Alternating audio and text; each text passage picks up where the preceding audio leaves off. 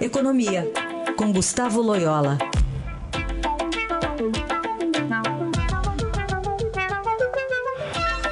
Acabou de sair mais um boletim Focus do Banco Central. Está aqui Loyola para comentar. Bom dia, Loyola. Bom dia, Raíssen. Bom, o que, que mostram os dados dessa semana?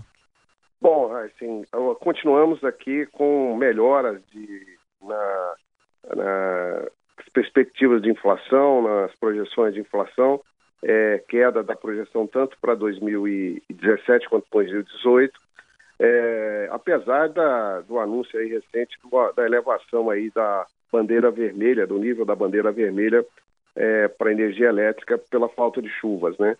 Então agora a previsão do, do crescimento do IPCA esse ano é de 2,95 contra 2,97 é, na semana passada e 4,06 contra 4,08 da semana passada. Então bastante tranquila aí a, é, a parte da inflação. E, e outra boa notícia, Raíssa, é o PIB, as projeções do PIB continuando uh, ser, uh, serem reajustadas para cima, né? Nós estamos vendo aí o crescimento das projeções tanto para 17 quanto para 18. Agora a expectativa para este ano é de 0,70, 0,7%, e para o ano que vem 2,38, praticamente 2,4% de, de, de crescimento. É, então já bastante firme aí a, a, ideia da que o Brasil saiu da, da recessão e, e já engrenou aí um processo de crescimento. Não houve nenhuma alteração aí na, na projeção da taxa Selic, continua em 7%, e também do câmbio. Então, é, vamos dizer assim, as notícias são boas em termos de expectativas, é, os resultados que têm saído aí, tanto no, no, na infla, quanto, é, em números de inflação, em números de, de crescimento, de atividade econômica, tem correspondido, tem vindo até, até melhor que as expectativas. Isso tem refletido positivamente na pesquisa Focus.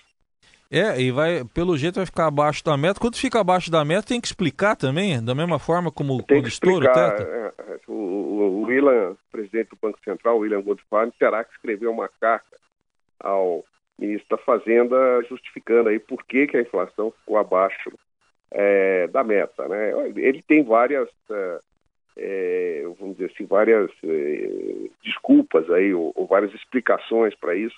Eu acho que a mais importante talvez seja um choque de oferta favorável. A gente teve aí uma, uma safra extremamente positiva, né? E isso derrubou muito os preços dos alimentos. Isso não, acho que não estava muito no cálculo do Banco Central no início do ano. Aí a análise de Gustavo Loyola, que fala de economia segundas e quartas aqui no Jornal Eldorado. Até quarta. Até quarta.